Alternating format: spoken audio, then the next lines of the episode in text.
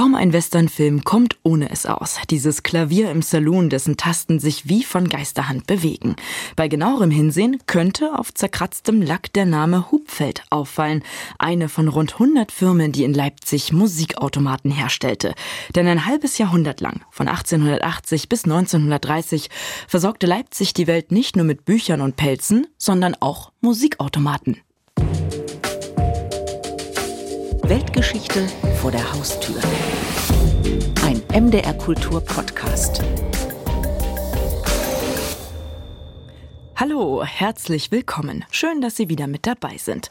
Ich bin Linda Schildbach und ich hoste diesen Podcast hier, der alle zwei Wochen Geschichten aus unserer Region erzählt. Die, die die Welt verändern oder zumindest Weltgeschichte geschrieben haben. Charlie, heute, in der heutigen Weltgeschichte, da steckt ja reichlich Musik drin. Ja, ja, ganz viel. Ja, kleines Wortspiel. Und interessante mir, Musik. Ja. ja, musstest du mir erlauben. Es geht um Musikautomaten und ich vermute mal, das ist jetzt kein deutscher Name für Jukebox. Nee, ist es wirklich nicht. Das ist was ganz anderes. Also die Jukebox, da werden Schallplatten abgespielt. Genau, ja. So. Und die spielen richtige Musik, erzeugen die Musik. Mm. Also das ist schon ein großer Unterschied. Und Birgit Heise, die Musikinstrumentenmuseum der Universität Leipzig lange Zeit die Sammlung betreut hat, die hat es mir folgendermaßen erklärt.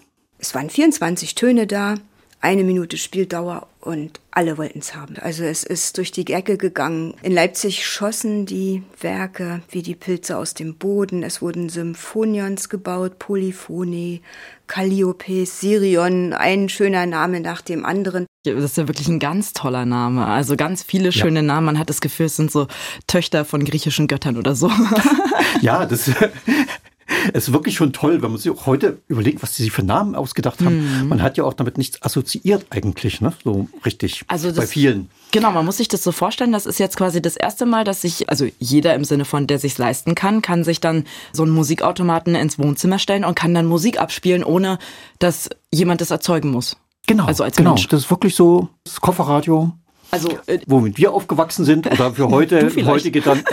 okay, gut. Also, es ist sowas wie das Kofferradio, mit dem ich aufgewachsen bin. Linda dann wahrscheinlich mit dem. Das ist eine gute Frage. MP3. Ich erinnere mich gar nicht mehr. Nichts. MP3-Player. CD. Ich glaube, es war noch CD-Player. Okay, ich wollte dich ein bisschen jünger machen. Danke, danke. Ja, also, aber das war so der Vorfahre, Vorfahre, Vorfahre von diesem ganzen. Genau, damit hat es eigentlich begonnen. Das Sammeln von Musik, das Abspielen zu Hause von Musik das begann damit und eben nicht mit dem Grammophon. Wahnsinn. 24 Töne? 24 Töne. Nur zum Vergleich, ein Klavier hat 88 Tasten, wenn ich richtig gezählt habe, und damit 88 Töne. Mhm. Also es war schon ganz schön eingeschränkt. Aber es war ein Anfang. Es ja. war ein Anfang und die Leute waren begeistert. Also so, dass Leipzig dann wirklich boomte mit einer völlig neuartigen Industrie. Also ja, muss man sich vorstellen, als ob da einer das iPhone erfunden hätte. ja, ist was, was völlig anderes, völlig neue Industrie gewesen, ne? Ja, spannend. Ja, und die ganze Geschichte, die hören Sie jetzt im Feature von Hartmut Schade, gesprochen wie immer von der wunderbaren Conny Wolter. Ich tue gerade mal aufziehen über so einen Hebel, den ich von links nach rechts bewege. So, und jetzt löse ich das Gerät aus, dass es startet. Das Gerät, das der Musikautomatensammler Jost Muchayer aufzieht, ist kaum größer als ein Kofferradio der 1970er Jahre.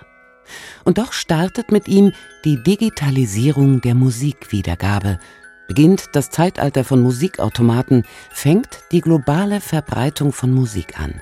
Es ist der Vorläufer von Schallplatten und CD-Sammlungen, von personalisierten Spotify-Listen. Ziemlich viel Anfang für eine knappe Minute Musik. Alles beginnt mit einer Scheibe eine Pappscheibe mit gestanzten Löchern. Die ist 1875 so sensationell wie anno 2007 das iPhone. Der Steve Jobs von damals heißt Paul Ehrlich und ist Klavierbauer in Leipzig. Paul Ehrlich war ja sozusagen der Erste auf der Welt, der eine Scheibe eingesetzt hat als digitalen Datenträger. Heute nennt man das digital. Damals ist kein Mensch auf die Idee gekommen, das digital zu bezeichnen, sondern das war eine Notenscheibe. Aber diese Scheibe wird ja über Löcher gesteuert. Das heißt, wenn ich ein Loch habe, hüpft so ein kleiner Finger rein, ein Ventil öffnet sich, die Luft strömt, der Ton erklingt. Das ist nichts anderes wie auf einer CD. Da habe ich Hell-Dunkelfelder, die mit einem Laser abgetastet werden. Das ist exakt das Gleiche.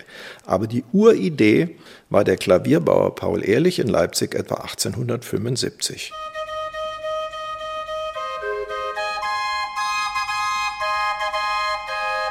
Nun, völlig aus der Luft gegriffen hat Paul Ehrlich seine Idee der Lochscheibe nicht.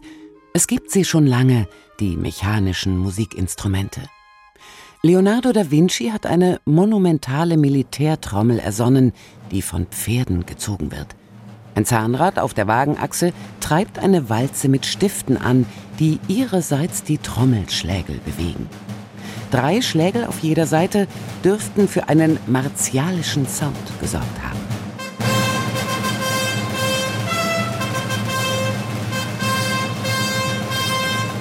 Und Beethoven komponiert Wellington Sieg explizit für mechanische Musikinstrumente. Mechanik heißt Stiftwalze. Stählerne Stifte auf einer Walze reißen Metallzungen an, die einen Ton erzeugen. Lange Zungen tiefe Töne, kurze hohe Töne. Bis heute das Prinzip aller Spieldosen und Drehorgeln. Aufwendig, teuer und auf Dauer eintönig. Immer die alte Leier, dieselbe Leier. Man dreht den Leierkasten und es kommen immer dieselben Melodien von dieser Stiftwalze. Bis Paul Ehrlich kommt und die Stiftwalze durch eine simple Pappplatte mit Löchern ersetzt, erzählt Birgit Heise. Die Musikwissenschaftlerin beschäftigt sich seit langem mit dem Musikautomatenbau in Leipzig. Mit seiner preiswerten Pappplatte und einem günstigen Abspielgerät verändert Paul Ehrlich die Musikrezeption gründlich. Das nennt man auch das vierte Weltalter der Musik. Das heißt, das ist die Zeit, wo sich die Musik in alle Welt verbreiten konnte, wo man jetzt überall quasi dasselbe hörte, in Sibirien und im Amazonas.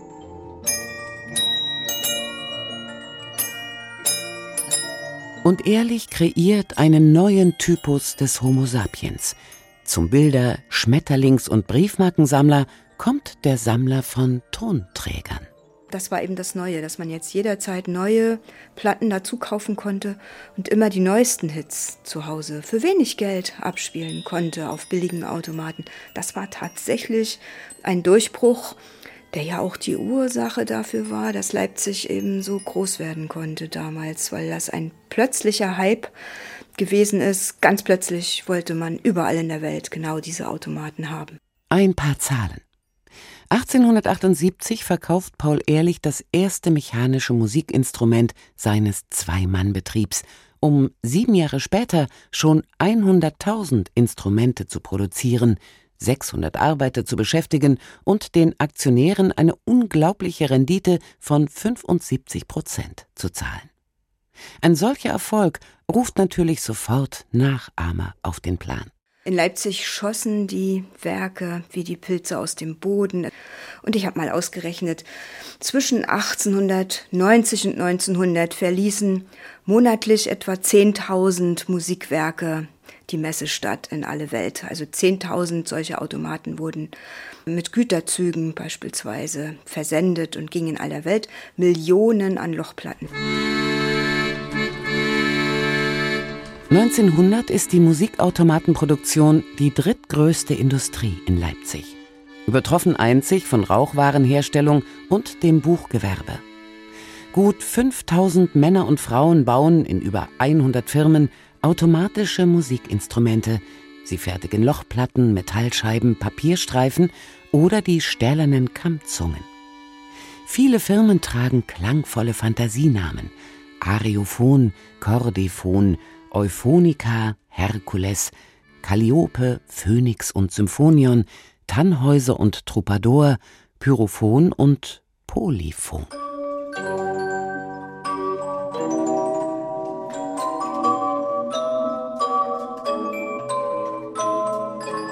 Zum Erfolg gehören auch die circa 1000 Patente, die die Leipziger Firmen anmelden. Es bleibt nicht bei papierenden Lochscheiben, Paul Lochmann erfindet die stählerne Lochscheibe. Trotz der Löcher ein ganz anderes Prinzip als bei Paul Ehrlichs Papplochscheibe. Die arbeitet pneumatisch. Kommt ein Loch, strömt Luft auf ein Ventil, öffnet dies und der Ton ertönt. Lochmanns Metallplatten haben am Rand der ausgestanzten Löcher kleine Zacken, die Sternräder bewegen, die die Tonzungen anreißen.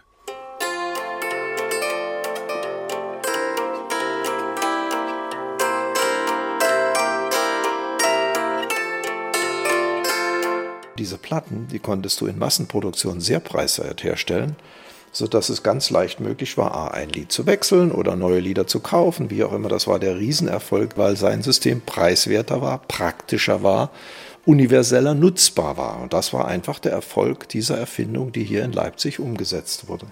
Eine Metallplatte kann mehr Stimmzungen anreißen und ist lauter. Die Zinkplatten sind praktisch unverwüstlich, was sie vor allem in den tropischen Ländern begehrt macht.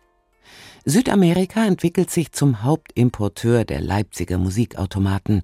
Große Firmen wie Hubfeld unterhalten Niederlassungen auf Bali.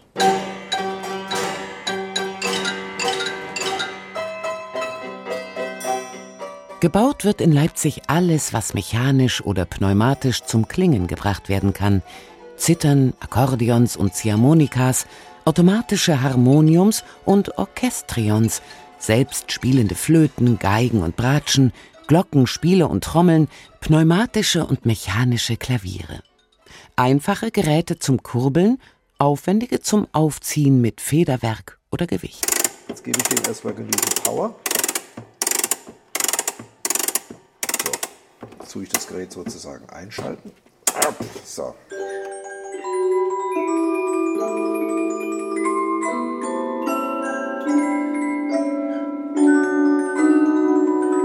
700 verschiedene Musikautomaten entstehen in Leipzig. Es gibt schrankgroße, die in ihrem Inneren eine ganze Tanzkapelle mit Trommel, Xylophon, Klavier, Mandoline und Triangel verbergen und kleine, einfache Geräte mit Papplochscheiben. Diese kosten mit 20 bis 30 Pfennig etwa so viel wie zwei oder drei Glas Bier. Die Automaten beginnen bei 30 Mark. Nicht ganz billig, aber wie heute Smartphone oder Plasmafernseher auch für Arbeiter erschwinglich. Jost Muchaya hat in seiner Musikautomatensammlung die Reproduktion eines um 1900 entstandenen Gemäldes. Das ist ein Bauernhof in Südtirol, wo sich sozusagen die Mitarbeiter des Bauernhofes abends getroffen haben in einem Raum und haben genau dieses Gerät von Paul Ehrlich und haben abends Musik gehört, sozusagen bei Feierabend. Das war eine wunderbare Sache. Und diese Geräte, die waren in Deutschland zigtausendfach verbreitet. Er hat ja eine halbe Million von den Dingern gebaut in etwa 20, 30 Jahren. Und das ist auf diesem Gemälde wunderbar festgehalten. Die Leipziger Musikautomaten demokratisieren die Musikrezeption. Um Musik zu hören, musste man nicht eine teure Konzertkarte kaufen, die höheren Töchter nicht mehr zum Klavierspielen zwingen und Musik war nun überall verfügbar. Es gab damals auch viele Gespräche, wo, wo Musiker gesagt haben, ja, die nehmen uns die Arbeit ab. Nein, es war im Grunde genau umgekehrt. Die Arbeitschancen für Musiker boomen, und darin liegt auch wieder ein Grund für den Erfolg von Leipzig. Der Musikinstrumentenbau mag im Vogtland eine längere Tradition haben, aber in Leipzig gibt es durch das Konservatorium, Universität und Gewandhausorchester viele Musiker. Denn was aus den mechanischen Instrumenten tönt, muss bearbeitet werden. Auf eine Minute musste jetzt alles runtergebrochen und arrangiert werden, aber das ging bei Weihnachtsliedern, bei Märschen, bei Polka, bei Opernmelodien, alles ganz prima. Die Arrangeure in Leipzig hatten massenhaft zu tun. Mit einer Beethoven-Sinfonie geht das natürlich nicht, sodass man Beethoven und Mozart nur sehr selten findet auf dieser Lochplatte. Wohl aber mit Wagner. Der wurde gern und oft für Musikautomaten bearbeitet.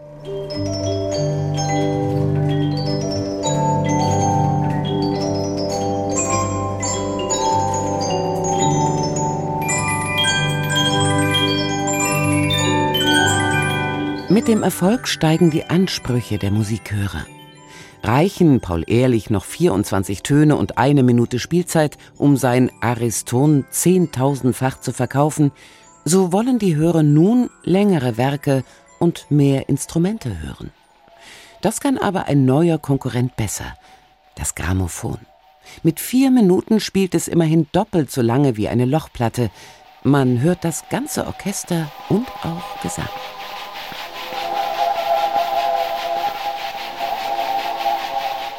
Oder besser man ahnt, dass da was gesungen wird – wie auf dieser Musikaufnahme von 1888 mit Edisons Wachswalze.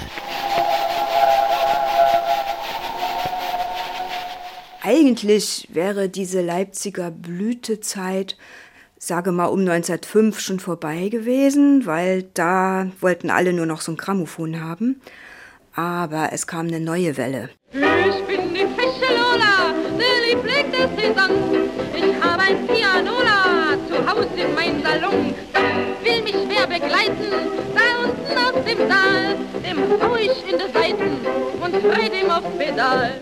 Das Pianola der Fashion Lola ist eine amerikanische Erfindung. Anders als Marlene Dietrich behauptet, muss sie es aber gar nicht selbst spielen. Wie es Westernfilme gern vorführen, spielt es von ganz allein. Bewegen sich die Tasten wie von Geisterhand, dank Papierrollen im Inneren. Die Papierrolle bot ja doch zwölf Minuten Klavierstücke wo man das Klavier nicht selbst spielen musste, sondern mit einer solchen Papierrolle wurden die Tasten dann quasi bespielt. Und in Leipzig waren ja die ganzen Klavierbauer, die haben sich gedacht, das können wir auch. Und Hupfeld hat die Phonola entwickelt. Klingt ja so ähnlich. Pianola, Phonola. Und die Phonola war etwas günstiger als das Pianola, hatte sogar mehr Töne zur Verfügung. Und er hatte damit nochmals eine ganze Industrie aus dem Boden gestampft, denn in Leipzig entstanden nunmehr Werke für selbstspielende Klaviere. Ludwig Hupfeld baut am westlichen Stadtrand ein gigantisches Fabrikgebäude. 450 Meter lang mit einem 63 Meter hohen Turm, der weithin verkündet Phonula. Andere Firmen folgen. Mit den bis zu eine Viertelstunde Musik liefernden Papierrollen laufen die Musikautomaten den Grammophonen mit ihren vier Minuten Schellackplatten den Rang wieder ab. Diese selbstspielenden Klaviere, da gab es ganz feine, wo also Beethoven und Mozart wunderbar wiedergegeben wurde für reiche Private. Aber der ganz große Absatz, der geschah durch die Wirte. Es standen solche Selbstspielklaviere nunmehr in den ganzen Wirtshäusern, in den Kaffeehäusern, in Wartesälen, in den Kreuzfahrtschiffen, in Sanatorien. Alle wollten zur Unterhaltung der Gäste ein solches Selbstspielklavier haben, gerne mit Geldeinwurf. Beispielsweise gab es die Après-Ski-Party, die wurde beworben mit Selbstspielklavier.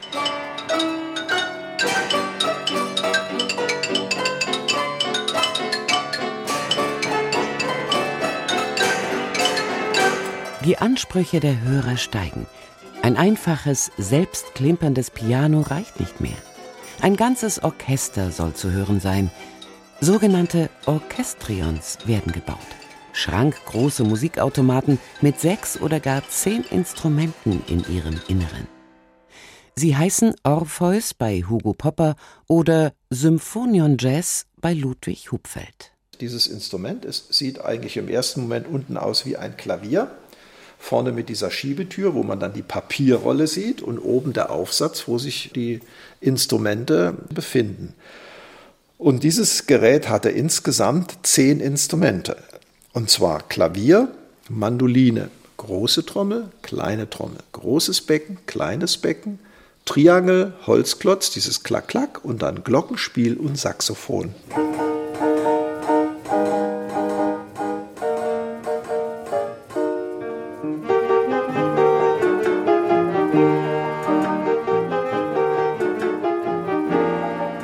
Sie sind das High-End-Produkt der Leipziger Musikautomaten.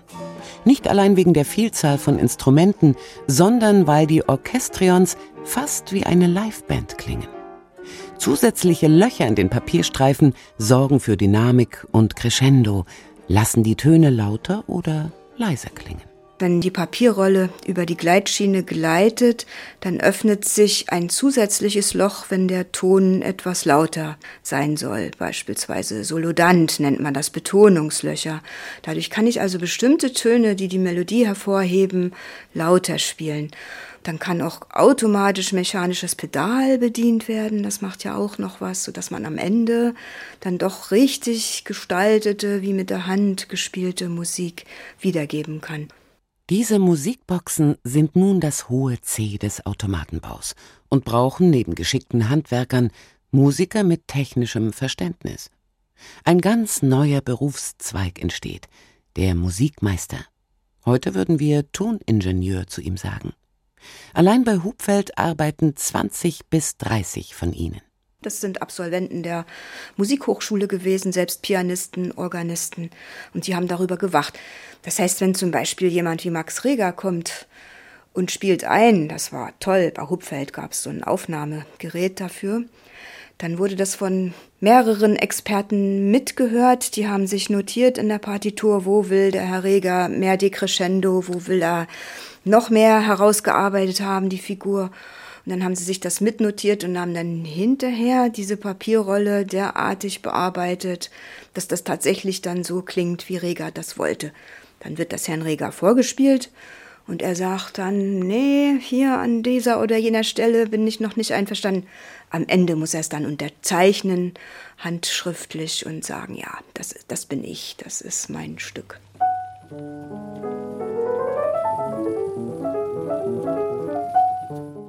Jost Muchayer hat die Papierrolle eines anderen Komponisten in seinen automatischen Steinway-Flügel eingelegt, Edward Grieg.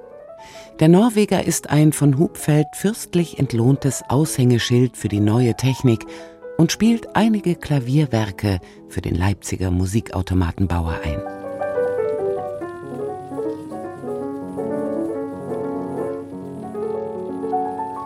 Edward Grieg, Max Reger, Richard Strauss die Gewandhauskapellmeister Karl Reinecke und Arthur Nickisch, die Pianisten Elli Ney und Laszlo Schandor sind begeistert, die eigene Musik, die persönliche Interpretation der Nachwelt zu hinterlassen.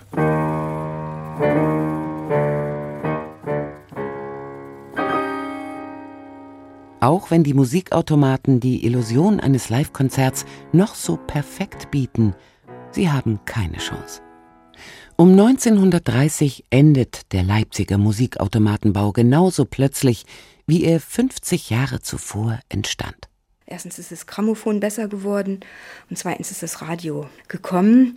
1930 war ein wirklich abruptes Ende weltweit für diese Klavierautomaten. Und viele haben aber umgesteuert. Also der große Leipziger Hersteller Popper hat einen Kinderwagen gebaut. Hupfeld ist umgestiegen auf Billardtische und auf Möbel, Komplettausstattungen und dann später sogar Flugzeugteile. Nach dem Krieg äh, wurden bei Hupfeld dann am Band Klaviere gebaut. Also die Klavierbauindustrie der DDR passierte dann in den Hupfeldwerken. Bis 2009 wurden noch Klaviere in der Böhlitz-Ehrenberger Hupfeldstraße gebaut. Seither ist auch Hupfeld Geschichte. Von all den großen Leipziger Namen bleibt ein einziger, Polyphon. Aus dem einstigen Musikautomatenhersteller wird ein Grammophon- und Schallplattenproduzent. Und heute liefert Polyphon Usedom und Thüringen-Krimis. Aber auch die kommen nicht ohne Musik aus. Digital eingespielt und konserviert wenn auch nicht mehr auf einer Lochplatte. Doch mit dieser Leipziger Erfindung beginnt der digitale Musikgenuss, das Plattensammeln und eine heute weitgehend vergessene Leipziger Erfolgsgeschichte.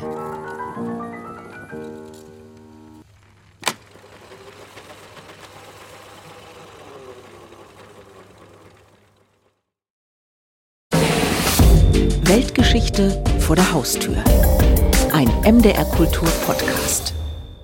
Tja, die Musikautomaten aus Leipzig, eine Erfolgsgeschichte durch und durch und irgendwie doch auch vergessen. Also wie gesagt, ich wusste es nicht vorher. Wusstest du es als Historiker?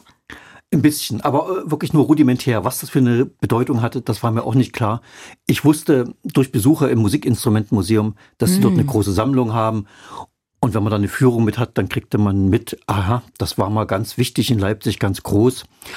Und ansonsten, wenn ich aus Leipzig rausfahre, fahre ich oft an den Hubfeldwerken vorbei. Man Ach. sieht das noch. Also ja. ja, das ist auch mit dem Turm und so. Das sieht man, dass das ein Riesengebäude ist, eindrucksvoll dass da zu DDR-Zeiten allerdings immer noch Klaviere hergestellt wurden bis 2009. Na gut, ich bin kein Klavierspieler.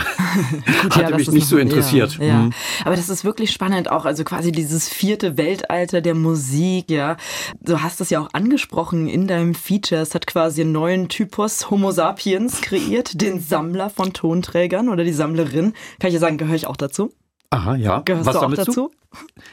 Nee. Nee. Nee. Eigentlich nicht. Also ich habe natürlich noch Schallplatten von früher. Ich ja. habe auch eine ganze Sammlung von CDs, die ich höre. Aber, aber so, nicht aber nicht, nicht so, dass ich eine Riesensammlung habe. Hm, hm. Ja, also ich tatsächlich ja, sehr viel Musik. Früher hatte das mal angefangen, dem noch meiner Zeit geschuldet, waren es natürlich CDs.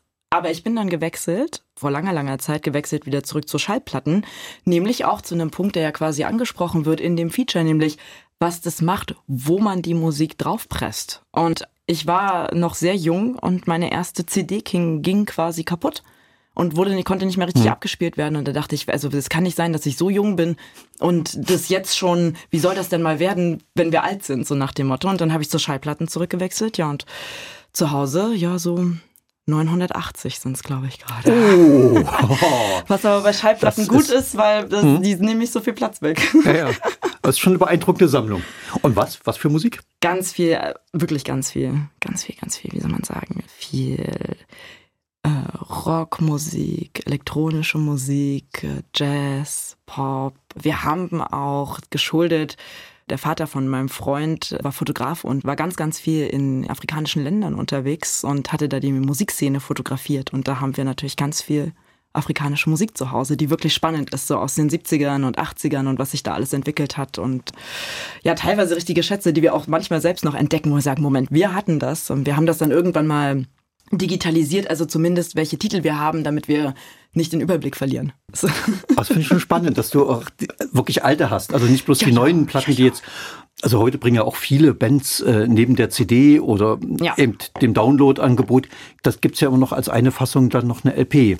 Genau. Und dass du aber wirklich auch die alten Sachen hast, finde ich schon beeindruckend. Ja, naja, das man muss ja, man muss ja die, das ist ja sammeln, ne? Man ja, muss ja die Breite sammeln, abbieten, ja? anbieten, mhm. ne? Genau. Aber zurück zum Musikautomaten. Also diese Dimension ist ja wirklich spannend, auch was das mit mit Leipzig gemacht hat und dass das irgendwie da erfunden wurde. Also dieser Paul Ehrlich, ja, ich kenne den ja nur vom Paul Ehrlich Institut, vom Namen her, ne? Hat glaube ich nichts miteinander zu tun. Nee, ich weiß, aber ja. trotzdem. Es war so, genau, hat nichts miteinander zu tun, aber dass äh, jetzt unser Paul Ehrlich, von dem wir reden aus der Musikwelt, also dass dann wirklich so eine Riesenindustrie entstanden ist. Ne? Und ich hatte mir überlegt, wie ist es so damals gewesen?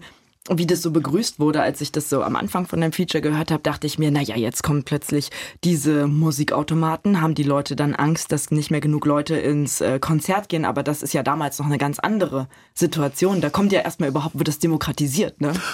Angst gab es schon. Also von unter Musikern war schon durchaus Angst, ah, ja. äh, so was Technisches. Es gab auch Leute, die es abgelehnt haben, Musiker, aber es waren auch viele begeistert, dass man überhaupt erstmal, also gerade in der späteren Phase, hm. was ich dann habe mit Rega und mit, mit Arthur Nikisch oder so, also das ist auch eindrucksvoll.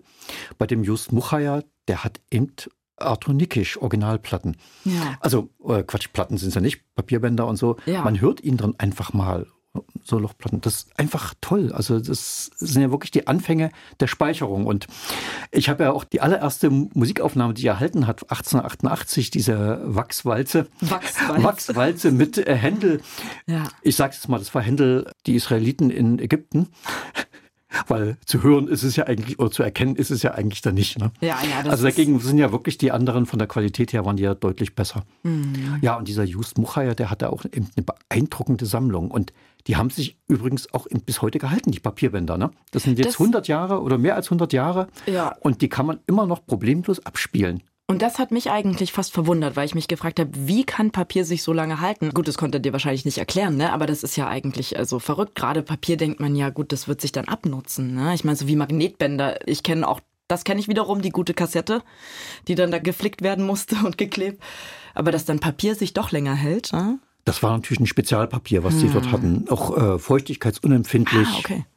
Also da hat man schon nicht einfach irgendwie Zeitungspapier oder irgendwas hier, das Schreibpapier genommen, sondern es war schon ein sehr festes äh, Spezialpapier. Und auch wenn von Pappe geredet wird, das war eher wie Pressspan. Also das ah, war okay. alles schon alles ein bisschen fester. Das musste es natürlich sein. Aber er sagt mir auch, da haben sich wirklich Unmassen von solchen Lochplatten erhalten. Und wenn man heute googelt, also er kriegt immer noch mal neue, kauft Ach. nach und so. Also das ist nicht so selten, wie man eigentlich vermutet, wenn man das so denkt. Ja, ne, da gab es eine Pappplatte, aber gerade die Pappplatten sind ja auch eigentlich nicht mechanisch beansprucht, wenn da Luft nur durchging. Ne? Die Stimmt, Metalldinger ja. mit dem Rädchen, aber dafür war es wieder Stahl. Ja. Die ja. haben sich dadurch eben länger gehalten. Ne? Ja. Und auch die Instrumente. Also ich kann nur jedem Hörer empfehlen, Just Mucheier, die Sammlung in der Eisenmühle, Eisenmühle Elster-Trebnitz, südlich von Leipzig. Nach Voranmeldung kann man da mal eine Führung bekommen. Das lohnt sich. Also für mich war am eindrucksvollsten wirklich diese späten aus den 20er Jahren, diese Musikinstrumente, die wirklich klingen wie eine Liveband, also wie eine, wie eine Jazzband oder sowas. Was da möglich war und das alles nur papiergesteuert. Wahnsinn, ja. Und das, genau, es hält sich, es war möglich. Und dann 1930, bums, ist alles vorbei, weil das Radio kommt. Wir. Also wissen Sie, genau. wenn man keinen Podcast macht, machen wir Radio. Also wir sind gekommen und haben es zerstört. Schuld. Wir, sind, wir haben es kaputt gemacht. ja, klar. Weil plötzlich konnte man alle mögliche Musik hören, auch in besserer Qualität, hm. vor allen Dingen aber billiger. Hm. Also Birgit Heiser hat mir gesagt, die Miete für einen Radioapparat 1930 hat zwei Mark im Monat betragen. Und das ist ja dagegen, quasi. Nee, also und auch die vergleichsweise billigen Pappscheiben, aber die waren eben recht schlicht. Also da hatte man einfach eine bessere Qualität durchs Radio bekommen. Und das war dann einfach der Todesstoß. Also wir haben es wirklich kaputt gemacht. Die hm. ganze Industrie. Du und nee, wir, wir waren ja wir waren zum Glück noch nicht, aber nicht unser Medium hat es ja, zerstört. Aber so ist es dann manchmal und das mhm. ist so verrückt irgendwie. Ne? Ich meine, es hat sich so lange so viel entwickelt in Leipzig und dann sag ich mal, da wo das Radio dann entstanden, also dass das äh, dann von der komplett anderen Technik überrollt. So, ne? Ja, ja, mhm. völlig. Tja. Aber es gibt sie ja noch, man kann sie wirklich anhören. Und es gibt so gar nicht so wenig Sammler, habe ich dann mitgekriegt. Mhm. Und ja, es ist einfach eindrucksvoll, was sich alles an technischen Sachen, und das ist ja eigentlich mehr oder weniger doch alles Mechanik. Auch wenn es mit Nullen und Einsen wie Just Muchaya, aber da ist er eben der Ingenieur. also wenn er es damit mit digital vergleicht, aber es ist ja eigentlich noch, die Tonerzeugung ist ja mechanisch. Und mhm. das ist wirklich eindrucksvoll, was da möglich war und auch mit welcher Dynamik und ja, dass eben Leute wie Reger da hingegangen sind, das fand ich auch ganz spannend. Dass so ein Beruf wie äh, Toningenieur, Tontechniker, ja. ohne die könnten wir ja gar kein gutes Radio machen. Auch ne? das, ja. Dass die eigentlich ihren Anfang damals genommen haben bei den Aufnahmen. Ja. Und Edward Grieg.